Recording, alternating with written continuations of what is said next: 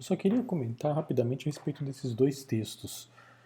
Uh, é, são dois textos, assim, a perspectiva dos dois autores está mais da, à, à esquerda, isso se nota na, na, abordagem deles, é uma perspectiva mais, mais uh, indubitavelmente influenciado pelo marxismo, só que há diferenças entre esses dois autores. O Blackburn ele, ele tende a valorizar mais a, a influência da Revolução Francesa nesse processo e a, a Fick mostra mais as contradições dessa, dessa influência e busca enfatizar a, a agência, né, a atuação dos próprios escravizados nessa revolução. Bom, então, é, vamos primeiro falar da importância dessa revolução, né, da revolução haitiana. Gente já discutiu em outras aulas o que, que era essa colônia de Saint-Domingue, colônia pertencente ao Império Francês, uh, que ocupa uma colônia que ocupa a parte ocidental da ilha de Santo Domingo, a parte oriental é ocupada pelos espanhóis. Então, uh, ainda que não seja um território muito grande, dentro do, da, das possessões uh, europeias no Caribe é um, é um território considerável porque é, é um território muito maior que o das outras pequenas Antilhas, né? e isso permitiu aos franceses uh, instituir ali uma produção muito eficiente de açúcar com base no trabalho escravo e uma produção que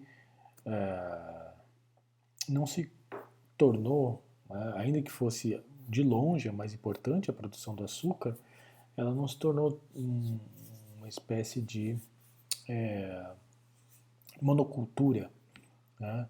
porque como a ilha era, essa porção da ilha é bastante grande, é, foi possível ali, diante da diversidade de solos, de ecossistemas, instituir outros tipos de produções de itens tropicais, bastante valiosos, né?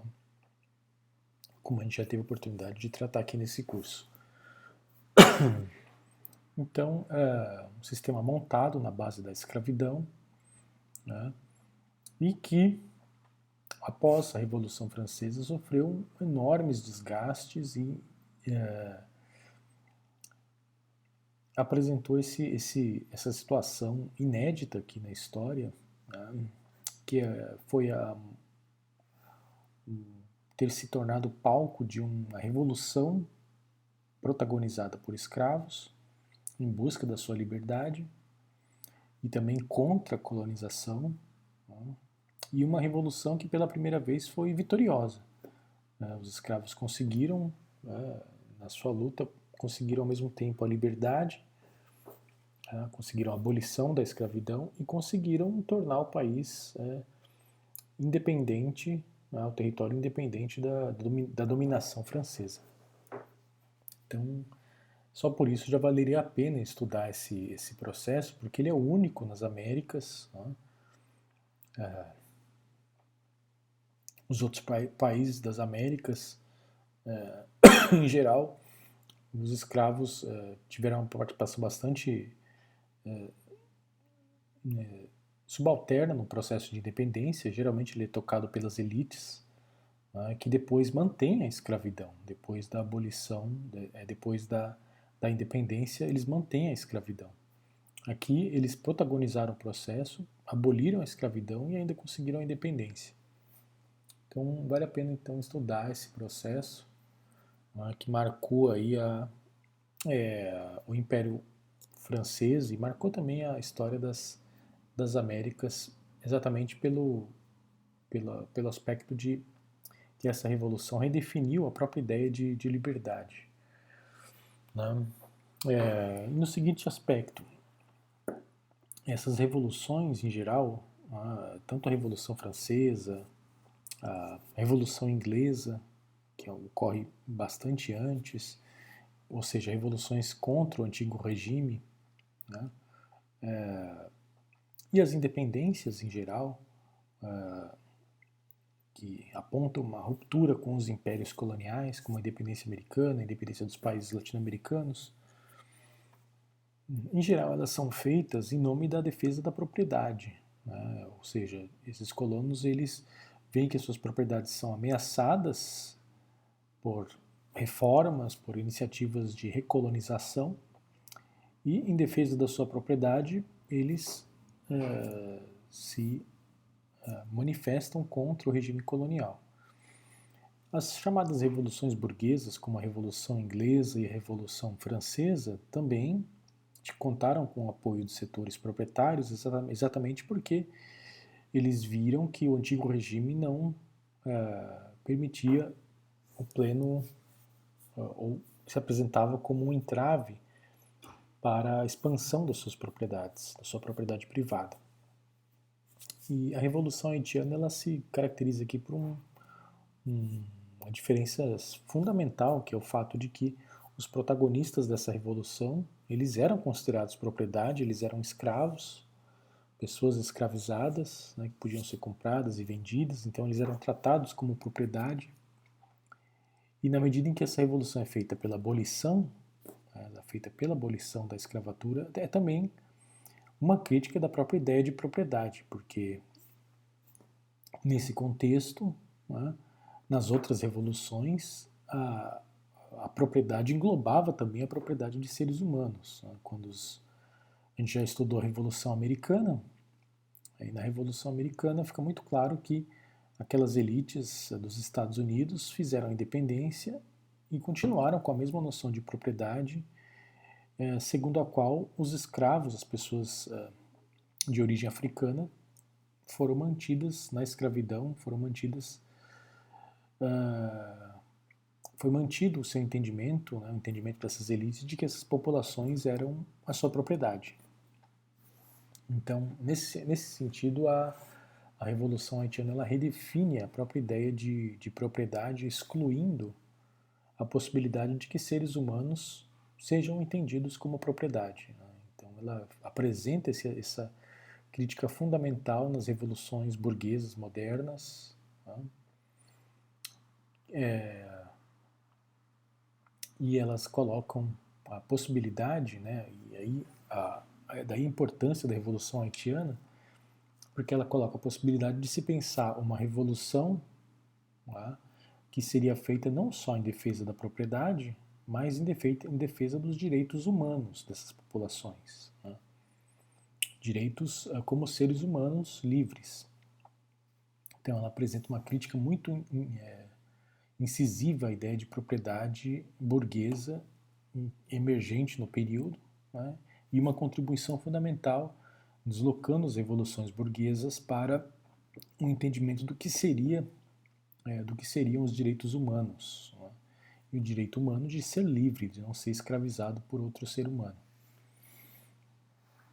Então, para os escravos de Sadomangue, a liberdade né, significava destruir a propriedade, destruir a ideia de propriedade, de que eles eram propriedades de outra pessoa.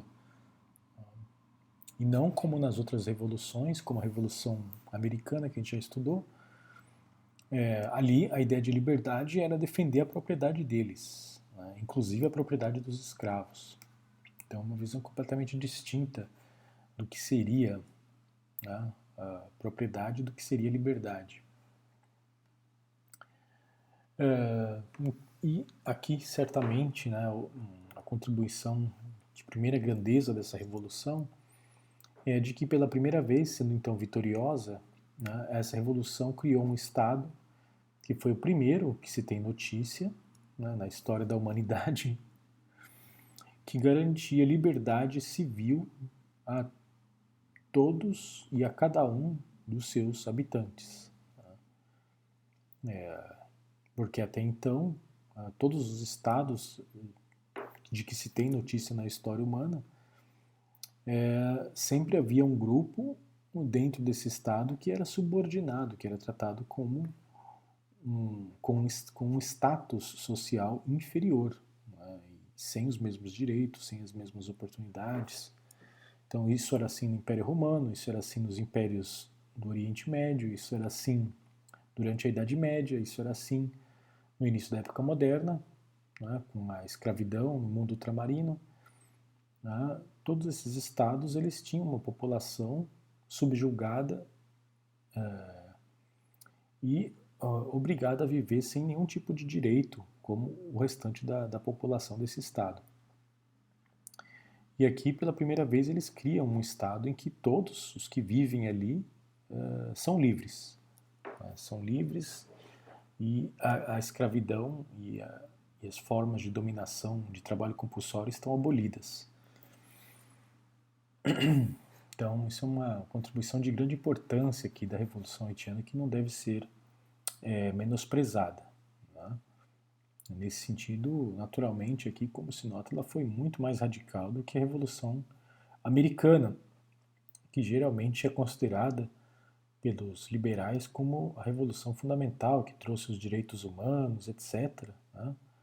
Mas eles não lembram que a Revolução Americana manteve a escravidão, manteve esse regime é, de extrema desigualdade entre os seres humanos, o que não ocorreu aqui na Revolução Haitiana. Quando ela foi vitoriosa, ela aboliu é, a escravidão. E, nesse sentido, também ela levou os ideais da Revolução Francesa, né, que haviam prometido né, igualdade entre os homens, igualdade de oportunidades, essa Revolução Haitiana ela levou esses ideais da Revolução Francesa é, ao pé da letra, né, contra, inclusive, né, as próprias dúvidas, as próprias hesitações é, da própria, dos próprios protagonistas da Revolução Francesa. Então, bem rapidamente, aqui não vou ter oportunidade de, de esmiuçar em detalhe. Acredito que vocês vão estudar, já estudaram ou vão estudar isso história moderna. É, mas rapidamente eu queria só destacar que uh, muitos dos protagonistas ali da Revolução Francesa tinham inclusive participado da Revolução Americana, tinham ajudado nos Estados Unidos em 1776, quando a França apoiou a guerra dos Estados Unidos contra a Inglaterra. Depois esse pessoal voltou para a França, a França ainda era uma monarquia, e voltou com muitas ideias novas, ideias uh, de é, romper com o antigo regime. Então a Revolução Francesa de 1789, né, uma das suas primeiras uh, atitudes foi aqui a promulgação né, da Declaração dos Direitos do Homem e do Cidadão. A Assembleia Nacional que se reuniu em Paris uh, aprovou esses decretos, né, esses artigos, e uh, vale a pena a gente ler o artigo 1 e o artigo 2 aqui, que dizem o seguinte: Os homens nascem e são livres e iguais em direitos. As distinções sociais só podem fundamentar-se na utilidade comum. É, então, é, com esse primeiro artigo já cai por terra as ideias de privilégio e de distinção do antigo regime, né, os privilégios jurídicos, o monopólio dos cargos públicos, etc., para a nobreza, tudo isso cai por terra com esse primeiro artigo. E no segundo artigo diz o seguinte: a finalidade de toda associação política é a conservação dos direitos naturais e imprescindíveis do homem, imprescritíveis esses direitos são a liberdade, a propriedade, a segurança e a resistência à opressão. Então, é, com esses dois artigos cai todo o, o enfim, a arquitetura jurídica é, baseada na desigualdade que era própria do antigo, do antigo regime e cai também por terra a possibilidade jurídica de manter a, a escravidão. Se todos os homens nascem e são livres e têm direitos iguais, é impossível manter uma população subjugada a um regime opressivo como a escravidão. É impossível considerar um outro homem como propriedade de outro homem. Uh, então, o Estado ele tem que se reorganizar para garantir a liberdade civil e os direitos humanos de toda a população que vive nesse território.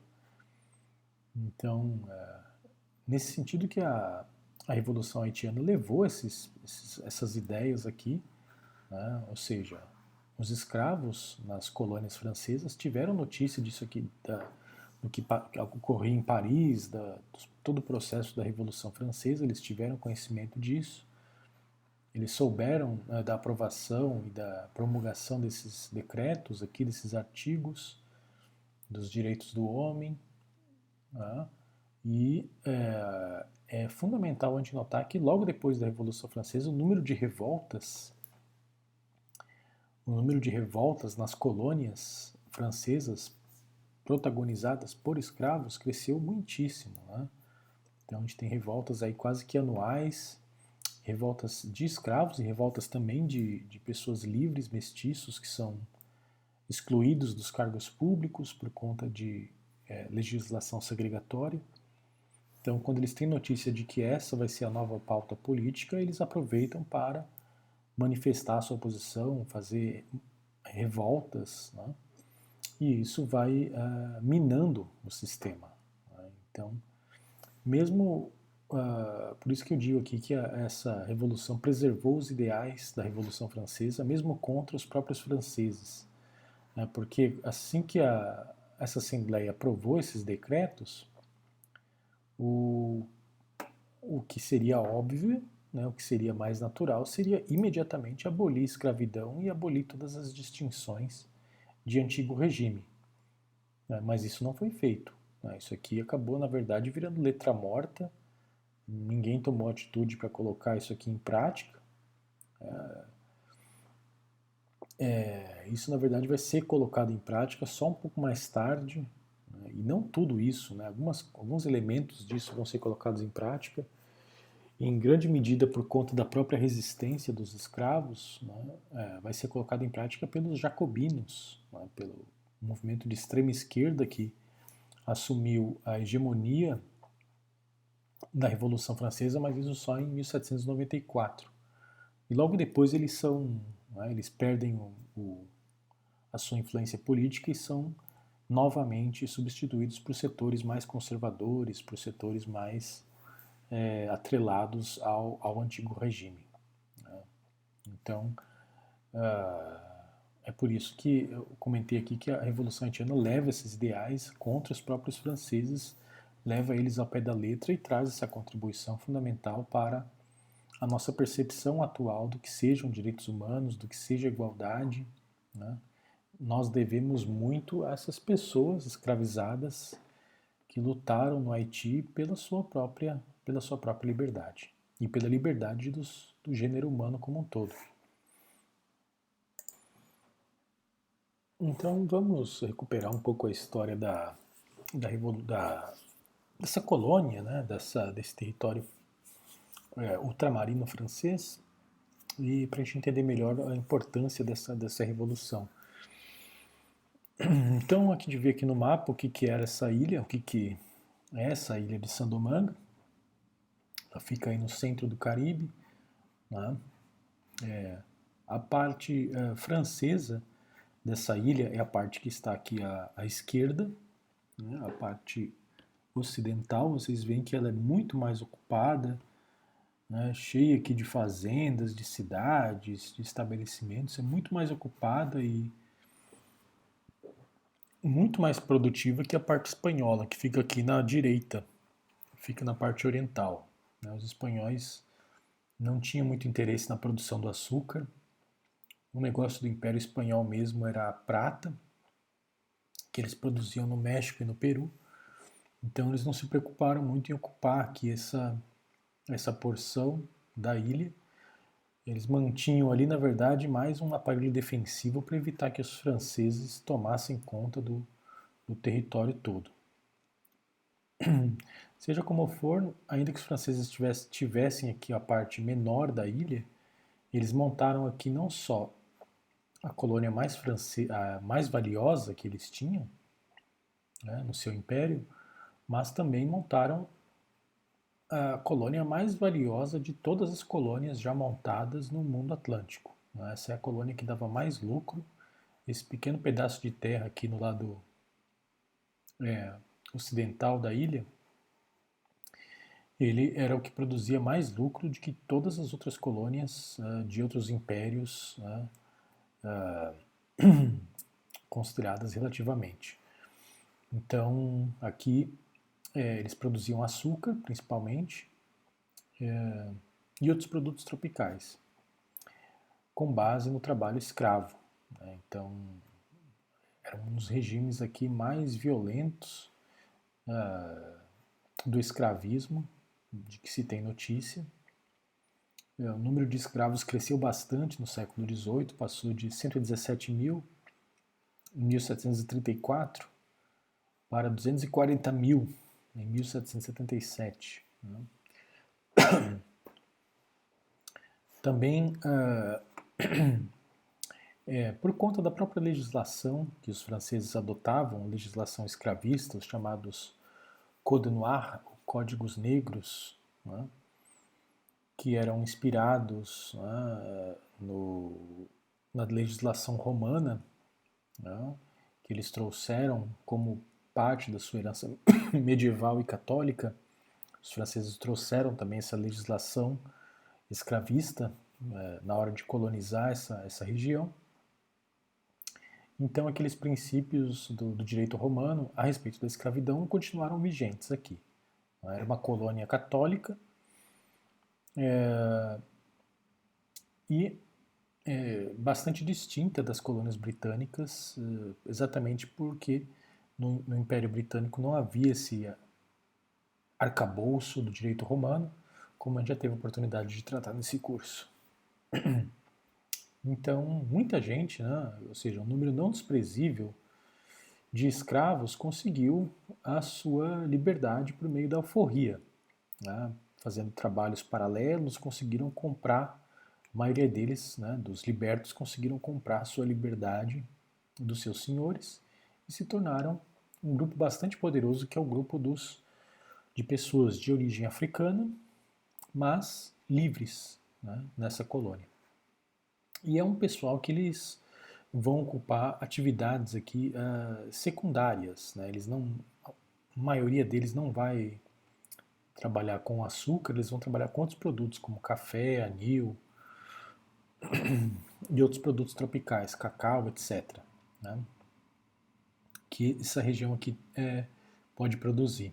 Né? Então eles conseguem, né, tabaco e essas coisas, né, conseguem produzir esses itens e ter uma certa, um certo rendimento né, e se tornar um grupo bastante importante é, na, no ano da Revolução Francesa, 1789, havia 28 mil. Uh, aqui o termo que é utilizado na documentação é mulatos, porque era o termo que se utilizava para referir aqui aos a pessoas de origem africana que eram livres. Né? Então eles utilizavam o termo mulatos, ainda que não necessariamente fossem pessoas mestiças. Né? Mas como eram uh, pessoas de origem africana livres, não se utilizava o termo negros nesse caso, se utilizava o termo mulato né, como um termo mais uh, positivamente valorizado, né, por se tratarem de pessoas livres. É, isso, esse é, o termi é a terminologia da época, né, que era utilizada aqui em francês nessa, nessa, nessa região. Então havia 28 mil pessoas de origem africana livres, né, dentro aí de uma época em que havia mais de 250 aqui, é, mil escravos. E eles controlavam um terço das propriedades, né, um número bastante significativo. Ocupavam então um território bastante significativo aqui dessa ilha. Né. Em 1791, o número já subiu bastante aqui, né? 1791, nós temos uma população total de 600 mil pessoas nessa parte ocidental da ilha, 600 mil pessoas, 500 mil são escravos né? e 40 mil são libertos. Então, é um grupo importante de libertos, ainda que pequeno, numa, numa, em um universo muito grande de, de escravos de origem africana.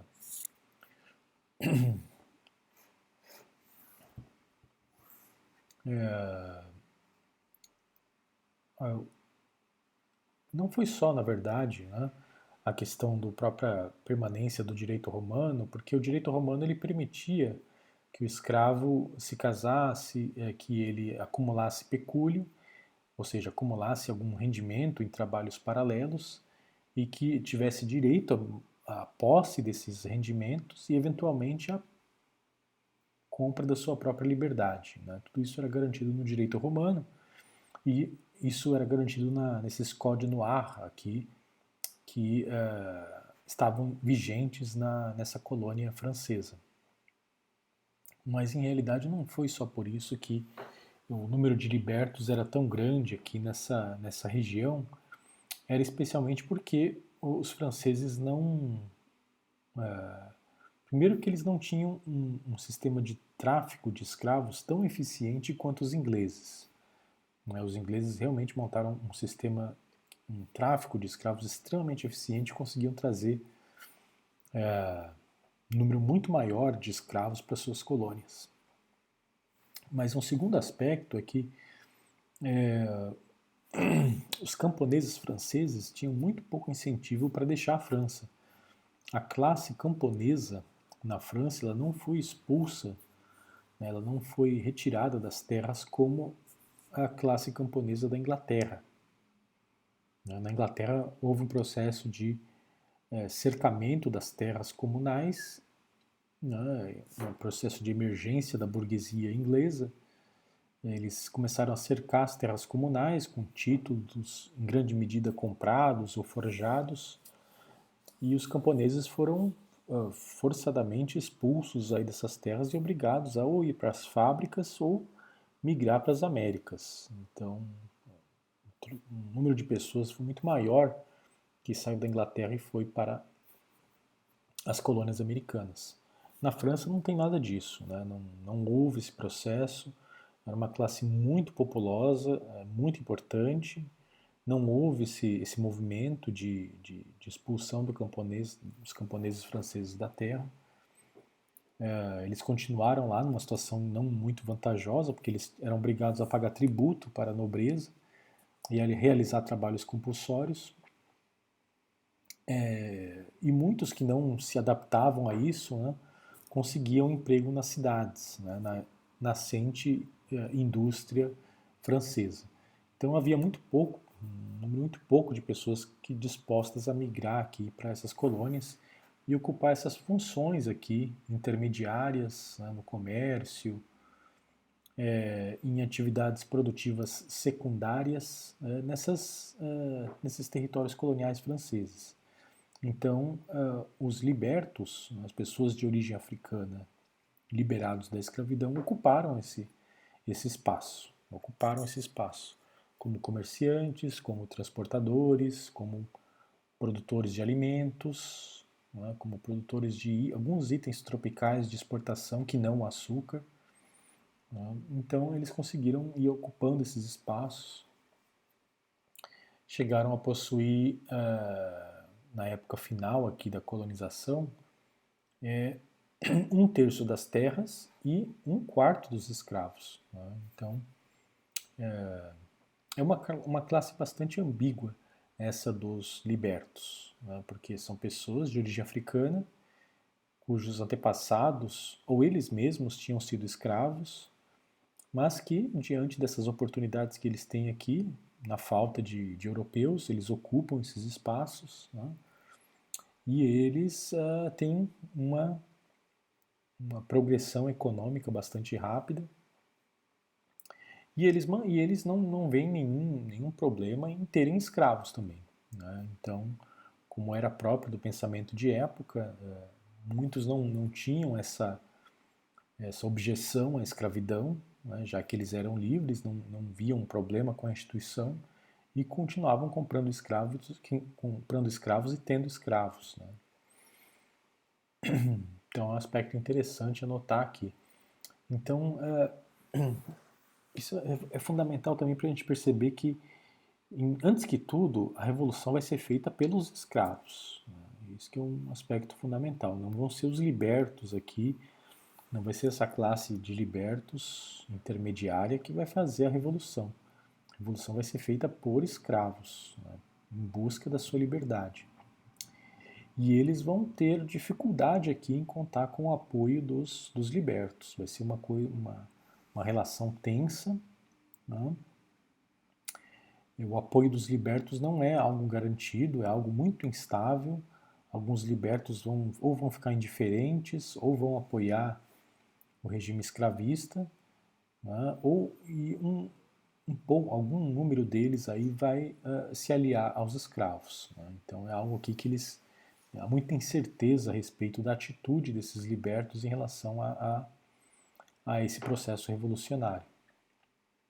No entanto, há uma tendência aqui é, de que esses libertos têm uma, uma, maior simpatia pela causa dos, dos escravos e pela própria causa abolicionista, porque eles foram vendo no final do século que os franceses estavam aprovando cada vez mais uma série de leis discriminatórias que limitavam o poder dos, desses mulatos livres. Né? Uh, então, em 1758 eles foram proibidos de portar armas, 1768 uh, foram proibidos os casamentos mistos, 1771 os libertos né, foram proibidos de ter cargos, cargos públicos, 1779 eles foram obrigados a usar roupa de qualidade inferior comparada com as roupas que os franceses usavam. Então tudo isso foi causando muito estranhamento aqui em relação a esses libertos. Em grande medida essas leis aqui elas se explicam é, pela própria situação econômica da França. A França já está num período aqui no final do século XVIII em que a, o processo de, de ocupação das terras no campo já começa a ser sentido. Alguns camponeses já começam a perder as terras nesse processo de transformação da terra em mercadoria, né, um processo tipica, tipicamente capitalista. Muitos camponeses não se adaptam à vida na, nas indústrias. Né? Então, no finalzinho do século, nos anos finais do século, começa a ter um número de franceses que tem disponibilidade de vir para essas colônias. Né? E é, eles vão disputar esses trabalhos, essas oportunidades com com as pessoas de origem africana. E essas leis aqui elas vão sendo feitas para beneficiar os franceses e não os africanos. Tá? Então eles vão percebendo que, que o quadro vai ficando desfavorável para eles. Cada vez mais essas leis são discriminatórias contra pessoas de origem africana e eles vão tendo cada vez mais simpatia pela causa dos escravos, pela causa dos da abolição, da abolição da escravatura.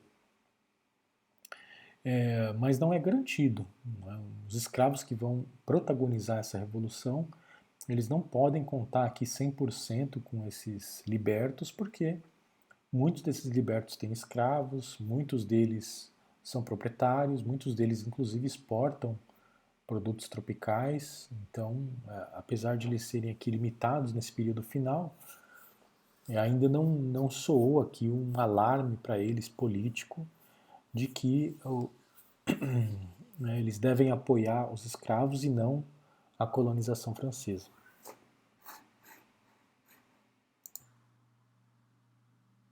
Bom, é, então nesse contexto aqui, é, segunda metade do século XVIII,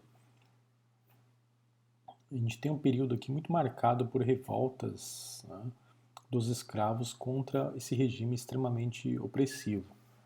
Então, uma das mais importantes aqui é esse, essa revolta liderada pelo François Macandal. É um movimento que durou de 1750 a 1758. Esse Macandal ele era uma figura culturalmente muito rica, né? muito, muito interessante, porque ele era é, originalmente ele veio de uma região do Congo, que é uma região, é, em realidade, né, com, enfim, tem uma tinha uma presença muito forte do, do cristianismo ali, né?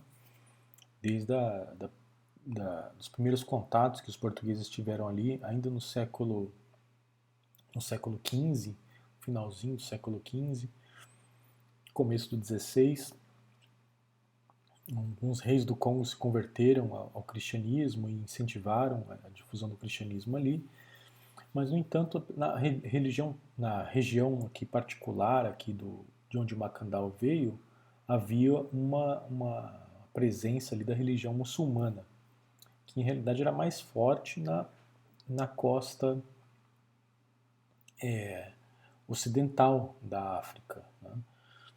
Seja como for, né, ele conhecia aqui né, a religião muçulmana, falava inclusive é, a língua árabe né, como uma segunda língua, né, então era alguém que, que tinha conhecimento de várias línguas, tinha conhecimento de várias religiões, né, e mais ainda, quer dizer, ele é uma pessoa na confluência aqui de várias culturas, porque essa região onde ele atua né, é uma área cultural um pouco diferente aqui da área é, da chamada Costa dos Escravos, que é a região do Benin, Togo, Nigéria, né, que é a região onde predominam as populações Fon, que praticam a chamada religião Vodou, ou Vodun. Né? É, e é essa região aqui chamada Costa dos Escravos, onde era praticada essa religião Vodun, é, é, era dali que os franceses tiraram a maior parte aqui dos escravos que vieram para suas para suas colônias. Então, inclusive até os dias de hoje, essa, essa religião Vodun, com algumas mesclas, com alguma, alguns intercâmbios com o cristianismo, continua sendo uma religião muito, muito praticada né, ainda no Haiti até hoje, né, pelas pessoas descendentes aí uh, das populações escravizadas. Então, uh, o Macandal ele ficava numa confluência aqui de várias culturas, porque essa, essa religião voodoo não era a religião própria da área de onde ele veio. Ele veio da região do Congo e de uma parte aqui onde havia influência muçulmana. Né? Então ele estava ali no, no Congo, numa confluência de religião muçulmana e cristianismo, e da religião própria do Congo, onde se usa esses amuletos aqui, amuletos Nikise, né? Uh, e ele uh, certamente conhecia né, essa cultura voodoo, uh, fez uma transição, né, se apropriou de alguns elementos dessa religião voodoo, que era a, que mais predominava ali no, no Haiti, uma, da religião, uma religião própria aqui da Costa dos Escravos, então ele, ele assume alguns elementos aqui da, da religião voodoo né, e, e, se torna uma pessoa aqui extremamente, é, como eu disse, uma pessoa culturalmente ele é muito rico, porque ele está nessa confluência de várias áreas culturais, de várias religiões e uma pessoa que é, é, mobiliza muito bem essas várias influências de várias culturas. Então a gente poderia colocar, uh, considerar o Macandal, inclusive, uma, uma pessoa muito próxima dos, dos xamãs né, nas sociedades indígenas. Talvez uma forma de caracterizar ele mesmo seria como uma espécie de xamã. Uma pessoa que, uh, em várias sociedades, sempre tem indivíduos que têm essa característica. Né? Inclusive o nome xamã é, foi inclusive pra, utilizado pelos antropólogos para classificar esses especialistas em regiões da Ásia, né, originalmente, é, e depois ele é aplicado pelos antropólogos para, enfim, quando eles querem realmente entender quem são essas pessoas que fazem a intermediação entre o mundo dos vivos e o mundo dos mortos. Né. Esse tipo de pessoa existe em várias sociedades, nas sociedades indígenas aqui das Américas, é, nas sociedades europeias havia essas pessoas, né, essas pessoas que tinham essa chamados curandeiros, né, é, ou adivinhos. Né, havia essas pessoas na Europa, havia essas pessoas na África. Né, são pessoas que têm esse traço é, fundamental de fazer o intermédio entre pessoas vivas e pessoas mortas. E além disso, o que, que eles fazem também é incorporar elementos de outra cultura. Então eles são os xamãs, eles são chave nessa, nessa em várias sociedades porque são eles que filtram, eles é, é, adquirem elementos de culturas diferentes e é, fazem uma mobilização desses elementos em um outro contexto, em uma outra cultura. Então, é, é aparentemente é o que ele fazia aqui, né? ele atuava como adivinho e como curandeiro. Né? Adivinho, na verdade, tem que se entender aqui como uma pessoa que consulta as entidades espirituais para saber o que é, determinado indivíduo que solicita essa consulta deve fazer com a sua vida, qual que deve ser o futuro que ele deve seguir. Né? É, então ele atuava realmente como uma espécie de xamã. Né? Ele era muito procurado por pessoas de diversas origens, inclusive por brancos, é, que queriam cura, né? queriam saber dos, dos parentes mortos, ou iam tomar uma decisão muito difícil e precisavam do conselho, né, de um conselho espiritual. Então ele era procurado, muito procurado aqui no, em Sandomanga. Ele fazia esses amuletos Nikise, né, que podiam tanto trazer sorte quanto trazer malefício. Né. Esse aqui, na verdade, é uma espécie de, de bolsa de mandinga, né? que é um amuleto que a pessoa leva que, uh, ou uh, no caso de ser um amuleto que, né, que a pessoa solicita a esse xamã, é, e o xamã realmente tem simpatia por essa pessoa e faz lá um amuleto certinho para ela, essa pessoa ela recebe uma série de poderes, ela tem o corpo fechado contra doenças, contra acidentes, contra atitudes violentas de outras pessoas, etc. Né? Então, ele tem essa função. Agora, se o xamã não vai muito com aquela pessoa, né, ele inclusive pode fazer um amuleto que vai prejudicar aquela pessoa, né, podendo inclusive estar envenenado. Né? Então, eh, há notícias aqui de que o Macandal, ele inclusive teria feito algum desses amuletos para alguns brancos, né? é, envenenados. Né? Envenenados, as pessoas receberam amuleto e acabaram morrendo. Então, é, é, e é, e é, isso é muito comum entre esses curandeiros, né? São pessoas que têm as suas simpatias, têm as suas antipatias, né? É, e é, ele acabou adquirindo uma enorme popularidade, né?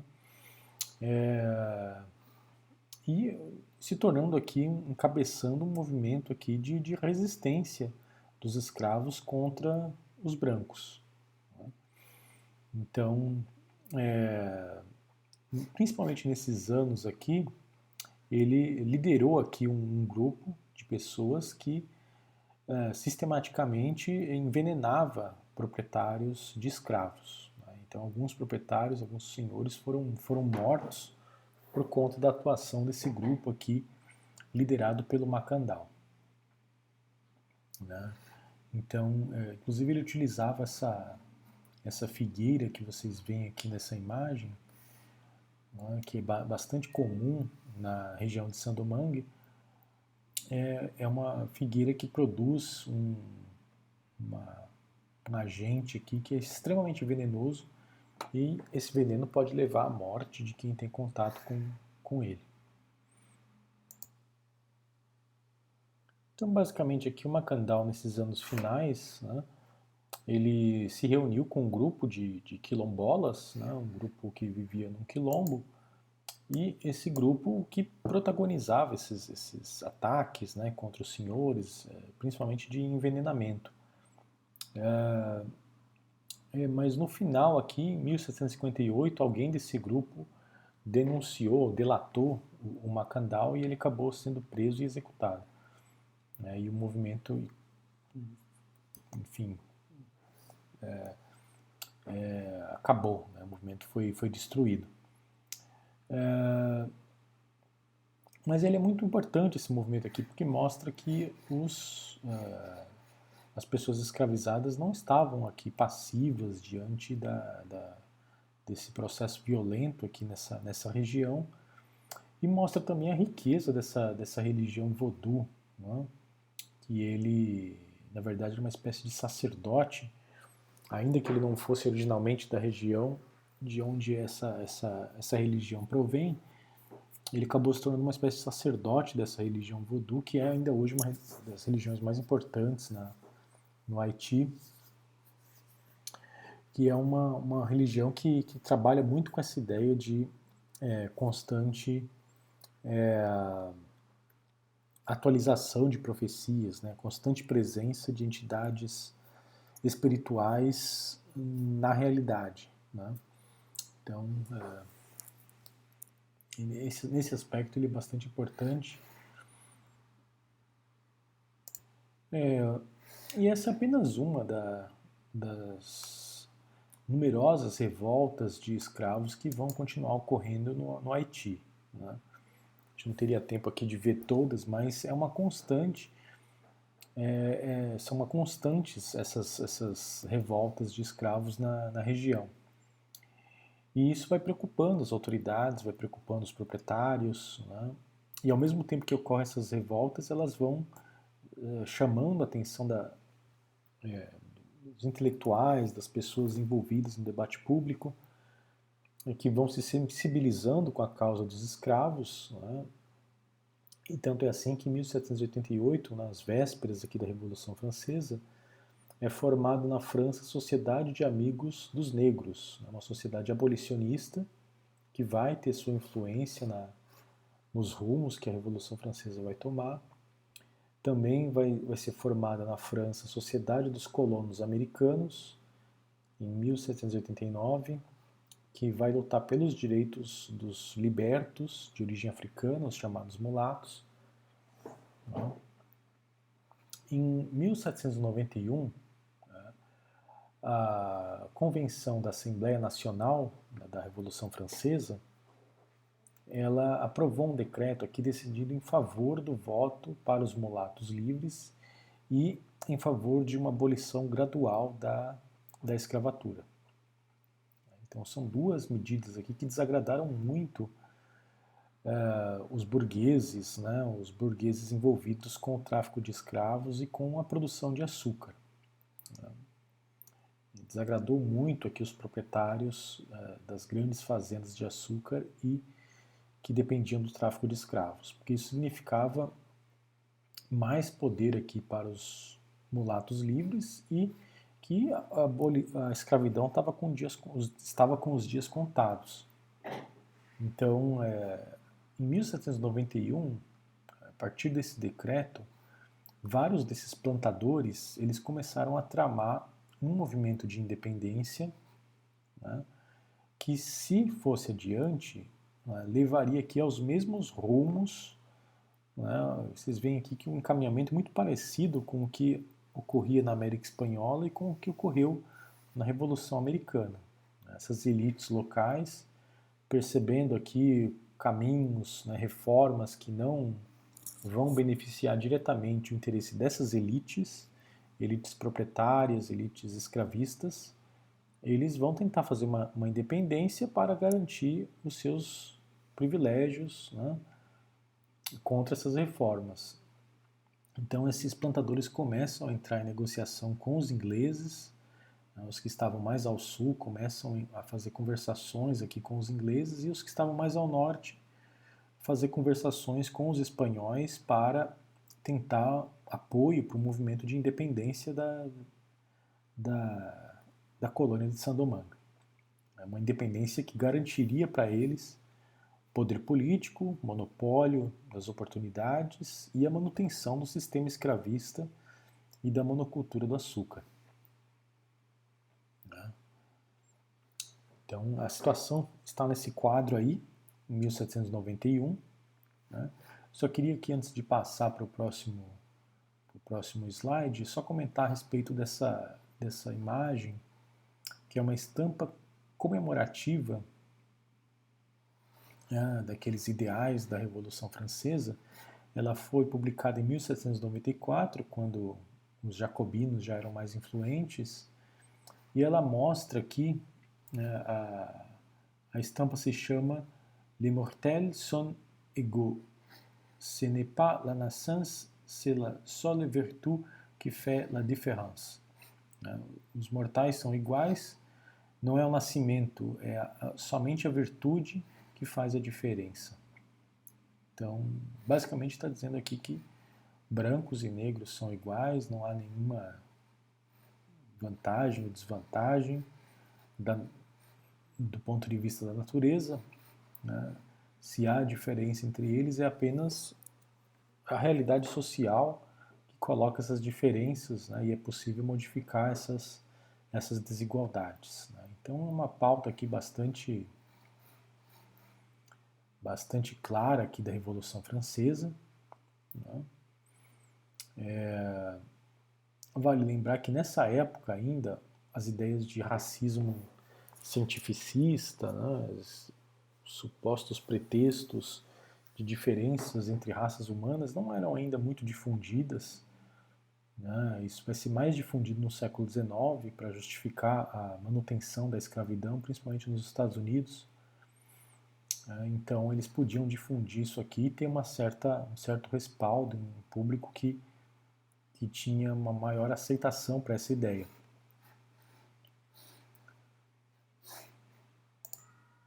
Agora vale a pena a gente falar um pouco aqui do Toussaint Louverture. Vai ser uma figura fundamental aqui nesse período, né? vai ser um grande líder aí da, da Revolução Haitiana. Né? É, ele foi escravo, né? ele era filho de um chefe tribal africano. É, ele trabalhou como capataz em uma fazenda no Haiti né, em Saint-Domingue francês, é, e recebeu ali, né, ainda que é, é, como escravizado, né, ele recebeu ali por conta da propriedade que ele estava, provavelmente o senhor dessa propriedade não, enfim, é, isso ocorre geralmente na ocorria geralmente em algumas fazendas, né, que às vezes o, o proprietário escolhia alguns escravos para que, juntamente com seus filhos, recebesse ali a instrução, é, tivesse oportunidade de, de, de, estudar alguma coisa. Né? Mas isso realmente, a minoria de escravos tinha essa oportunidade de, de estudar junto com os filhos do, do senhor. E isso, na verdade, vinha de encontro do próprio interesse dos senhores, porque esses escravos que recebiam essa instrução, eles eram treinados para serem capatazes né, para serem administradores dessas fazendas. Né, muitos deles continuavam escravos mesmo quando eram administradores né, e podiam uh, aplicar aqueles estudos que eles fizeram nessa função de administrador da fazenda. E aí é o caso aqui exatamente do, do Toussaint Louverture. Então ele, quando era jovem, que recebeu instrução em francês, latim, geometria, desenho. Então o sujeito que sabia ler, sabia escrever, lia em latim, lia em francês, né? Recebeu uma instrução bastante esmerada e trabalhou por um tempo como capataz na, naquela fazenda ali daquele proprietário. Né? Até que ele foi para a carreira uh, militar. Então, uh, ele chegou a ler, se tem notícia, né, várias obras importantes que foram publicadas nessa época, inclusive a história filosófica e política do estabelecimento e comércio dos europeus nas duas Índias. Foi uma obra escrita pelo abade Rainal, na verdade é, publicada em 1780.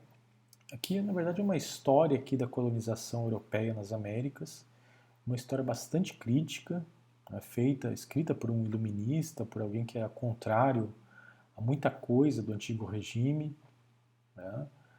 e que vai denunciar a exploração da escravidão, vai denunciar é, o massacre dos índios, tá? é, e que vai influenciar muito aqui, a, a, a inclusive, os movimentos de, de independência. Né? muitos dos líderes é, desses movimentos independentistas nessa época tiveram conhecimento dessa obra do Rainal e, e, concordaram com ele, que na verdade o sistema colonial, o sistema de exploração colonial era um sistema de, de exploração mesmo. Né? É, também teve conhecimento de textos do mundo antigo, como os comentários é, do Júlio César, que relata as operações militares dele nas guerras da Gália,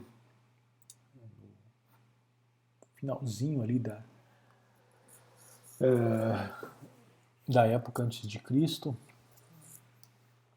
Então vocês têm aqui uma imagem do Toussaint Louverture. Então ele, depois desse período aqui em que ele foi capataz e teve essa instrução, ele resolveu, né, ele recebeu, obteve a liberdade e resolveu seguir, seguir carreira na, na área militar. Resolveu seguir carreira na área militar e teve uma ascensão muito importante, muito rápida no, no setor militar. Né? E rapidamente ele chegou ao cargo de brigadeiro, né? É, por conta aí da sua, da sua dedicação, né? um sujeito muito focado e, e também uh, que possuía de fato uma alta cultura. Né? Então isso contou muito para sua rápida ascensão no setor militar. Aqui eu vou citar rapidamente uma passagem da obra do Abade Rainal, né, esse autor francês, que escreveu essa crítica do sistema colonial em 1780, só para vocês terem aí um gostinho aqui, uma, uma ideia do que, que ele dizia, né, de como a obra dele realmente foi bombástica. É, as pessoas aqui nas Américas que tiveram conhecimento dessa obra já tomaram consciência de que o sistema colonial era um, enfim, não tinha mais saída, tinha que abolir aquilo lá. Né? E aqueles que, que eram simpáticos à causa abolicionista, ou mesmo pessoas de origem africana, que tiveram conhecimento dessa obra, é, isso aí só animou esse pessoal a, a protagonizar movimentos de, de abolição, abolição da escravatura. Então ele diz aqui, a certo momento da obra, que vossos escravos, né, se dirigindo aqui aos europeus, não necessitam da vossa generosidade ou do vosso conselho para levantar o sacrílego jugo que os oprime. A natureza fala mais alto do que a filosofia ou o interesse. A natureza aqui no sentido de que todos os homens nascem livres e têm direito à liberdade. Então, isso fala muito mais alto que qualquer outro argumento que os abolicionistas ou europeus é, fossem dar aos escravos para que eles eh, buscassem a sua liberdade.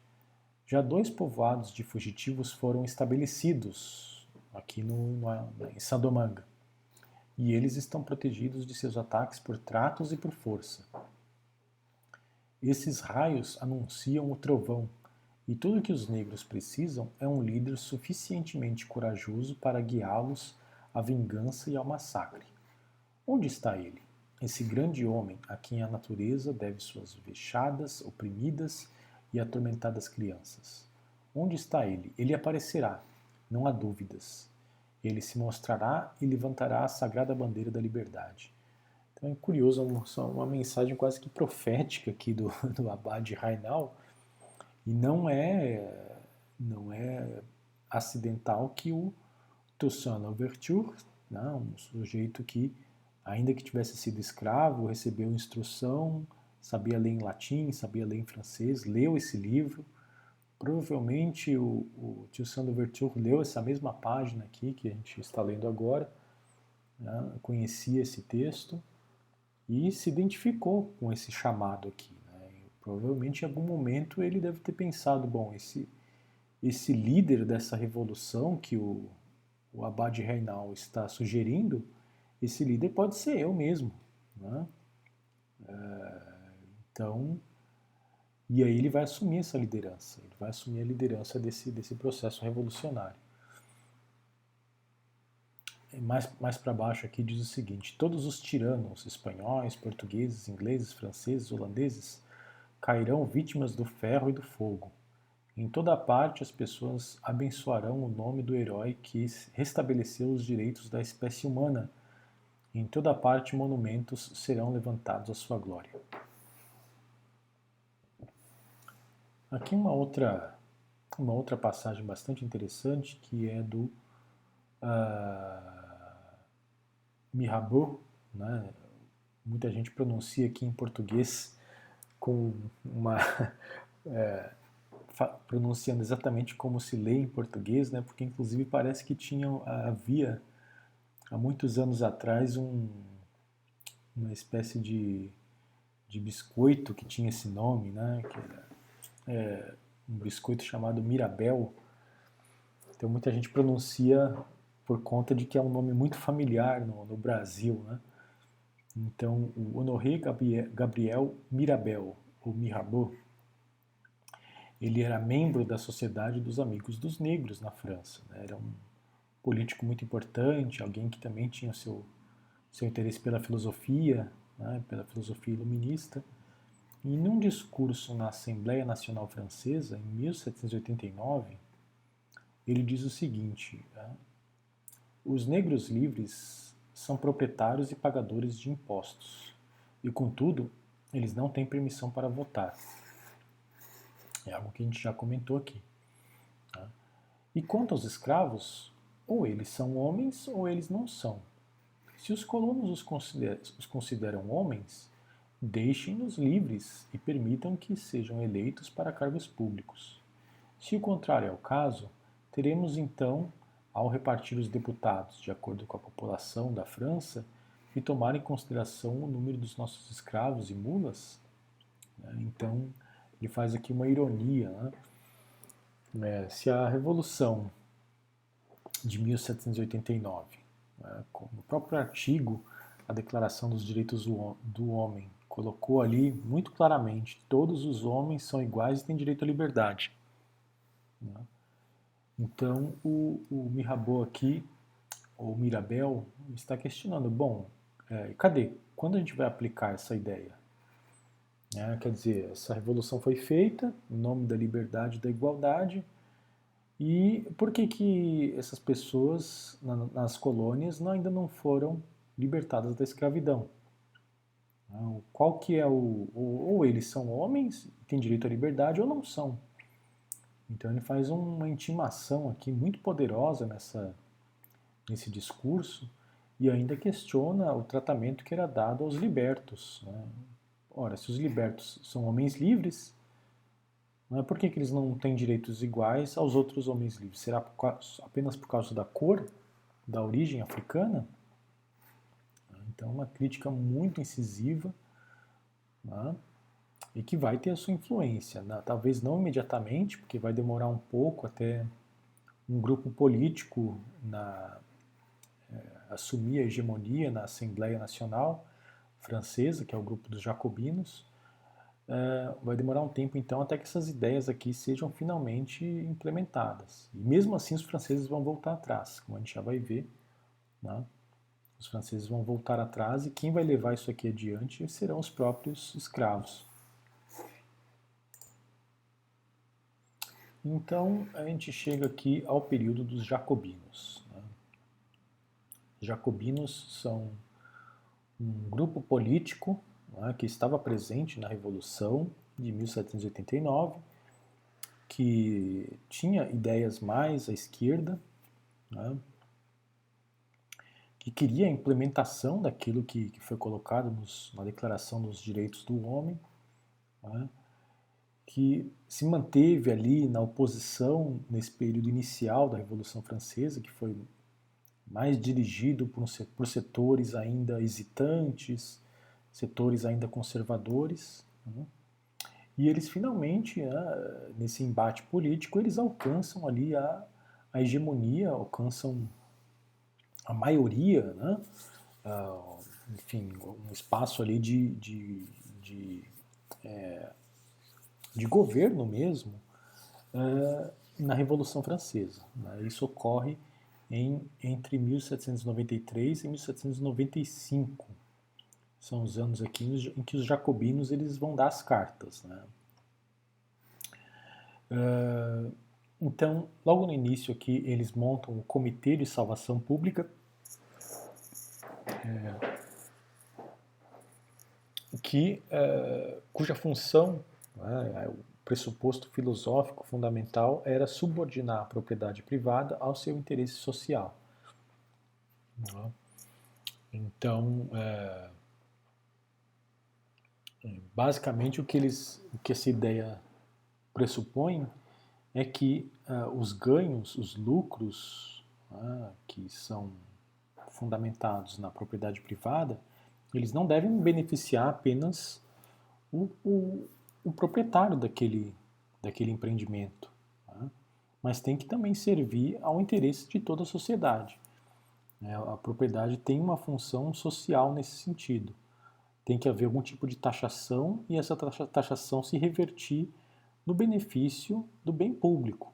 É, não adianta montar uma sociedade em que tem uma maioria de pessoas sendo esmagadas, semi-escravizadas em fábricas, uma cidade imunda, né, é, violenta, sem recurso algum, né, é, sem infraestrutura alguma, enquanto um número reduzido de pessoas obtém o seu lucro e, e vive numa, uma, numa redoma de vidro, né, se isolando do restante da sociedade. Então, o que é proposto aqui é uma é, não retirar a propriedade daquele indivíduo, né, mas fazer com que um pouco daquele rendimento daquela propriedade se reverta no interesse aqui do restante da sociedade, para o benefício até daquele indivíduo que, que tem a propriedade, né, porque ele mesmo não vai querer viver numa sociedade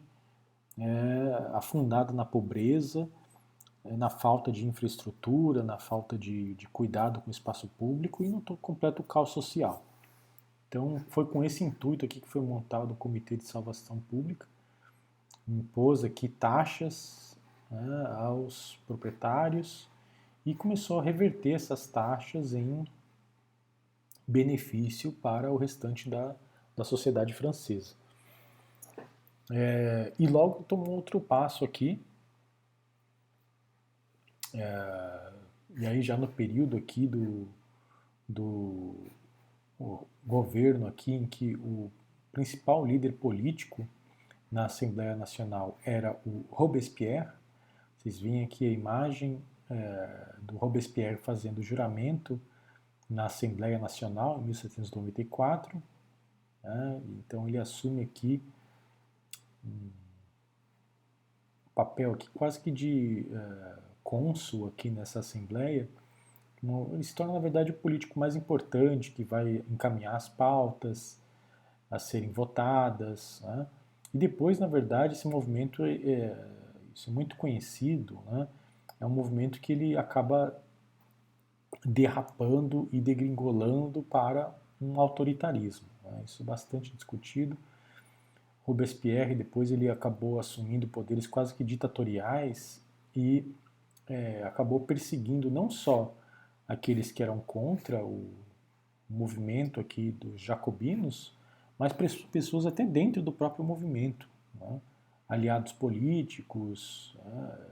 Que tinham apoiado a própria ascensão do Robespierre acabaram sendo perseguidos e mortos. Então, isso aí acabou degringolando para um estado policialesco e o movimento foi é, finalmente escorraçado da política francesa em 1795, né, em, em, em, muitos aspectos por conta dos seus próprios erros internos. E aí setores mais conservadores conseguiram se aproveitar disso e voltaram para o poder na, na França, a partir de 1795. Em grande medida por conta dos próprios erros aqui da, desses jacobinos. Né? Então, isso é muito estudado, principalmente pela pelos historiadores mais à esquerda, é, que chamam sempre atenção né, para os, os riscos né, que existem é, quando se assumem atividades de é, protagonismo político, como essa aqui, né, é, e é, as dificuldades de levar adiante ideais de esquerda. Né, é, né, isso, inclusive, muitos fazem paralelos entre o que ocorreu com os jacobinos nesse momento e depois o que vai ocorrer com os bolcheviques na União Soviética. Né? Mas né, esses assuntos não nos cabem aqui nesse momento. O que nos interessa saber aqui é que o Robespierre né, e, a, e os jacobinos conseguiram aprovar aqui, em 4 de fevereiro de 1794, a abolição da escravatura em todo o Império Francês. Então isso aí é fundamental. É, com, essa, com esse decreto aqui, eles respondem não só ao que havia sido prometido na Declaração dos direitos humanos da Revolução Francesa em 1789, de que todos os homens são iguais e têm direito à liberdade, mas eles respondem à pressão dos próprios escravos, né? as inúmeras revoltas, a organização que eles estavam tendo, aos grupos políticos que se sensibilizavam com eles e ao crescimento do movimento abolicionista. É...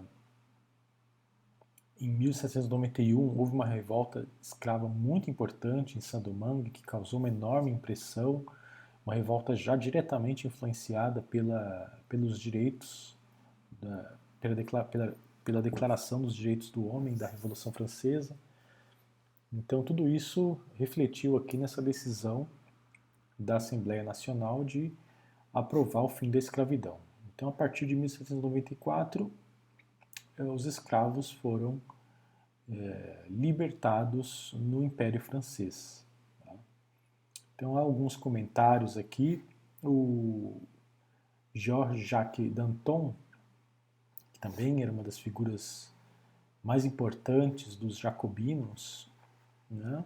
nesse momento, ele diz o seguinte: Até agora decretamos como egoístas a liberdade para nós próprios, mas hoje pro proclamamos a liberdade universal. E realmente foi uma atitude bastante é, é, arrojada né, da Revolução Francesa, porque é, não se tem notícia também na história das sociedades humanas até esse momento de um, um império, né, uma força imperial, é, abolir uma instituição como a escravidão de cima para baixo, né, é, por um decreto. Não, não se tem notícias. Até aqui, na história humana, foi bastante marcado pela, pela existência do sistema escravista. Sociedades anteriores na Europa, na Ásia, na África, nas Américas, as sociedades que se tem notícia, boa parte delas praticava a escravidão e o tráfico de escravos. Então eles, a gente está aqui num movimento realmente de vanguarda da, da história. Né? É, e aí, um grande dilema aqui é saber como isso aqui ia ser implementado. Né? Nesse momento aqui, ou pouco depois, na verdade, a figura mais importante politicamente em Saint-Domingue era o Toussaint Louverture, já era uma figura extremamente prestigiosa nos exércitos da, daquela colônia, né? era uma figura que se, conseguiu se alçado ali ao topo da, da carreira militar e finalmente ele assumiu o posto de governador da da colônia de Saint-Domingue em 1796. Né? Então vai caber aqui ao Toussaint Louverture aplicar essa, esse decreto e ver como, como a sociedade da, de Saint-Domingue vai funcionar nesse novo regime em que todos os escravos são é, entendidos como homens livres. É... Qual vai ser a dificuldade aqui? Ora, a dificuldade vai ser Primeiro, os proprietários não vão querer libertar seus escravos.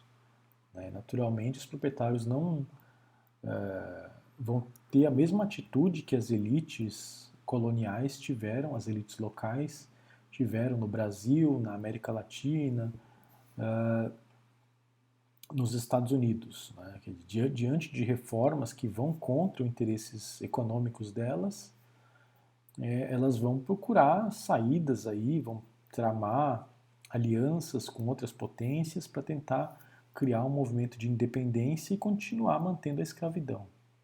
Né? Então, aí vem a figura do Toussaint Louverture como uma figura fundamental, porque ele vai liderar os exércitos que vão reprimir essas elites né, e evitar que elas eh, façam uma independência e mantenham a escravidão. E vai também obrigar esses proprietários a aceitarem o novo regime, o novo regime em que os escravos eram agora considerados livres. Então, isso de um lado. E de outro lado, né, é, Sandomangue, assim que isso aqui é, foi é, noticiado entre as potências europeias, Saint-Domingue começou a ser é, militarmente invadida por, francês, é, por ingleses e por espanhóis.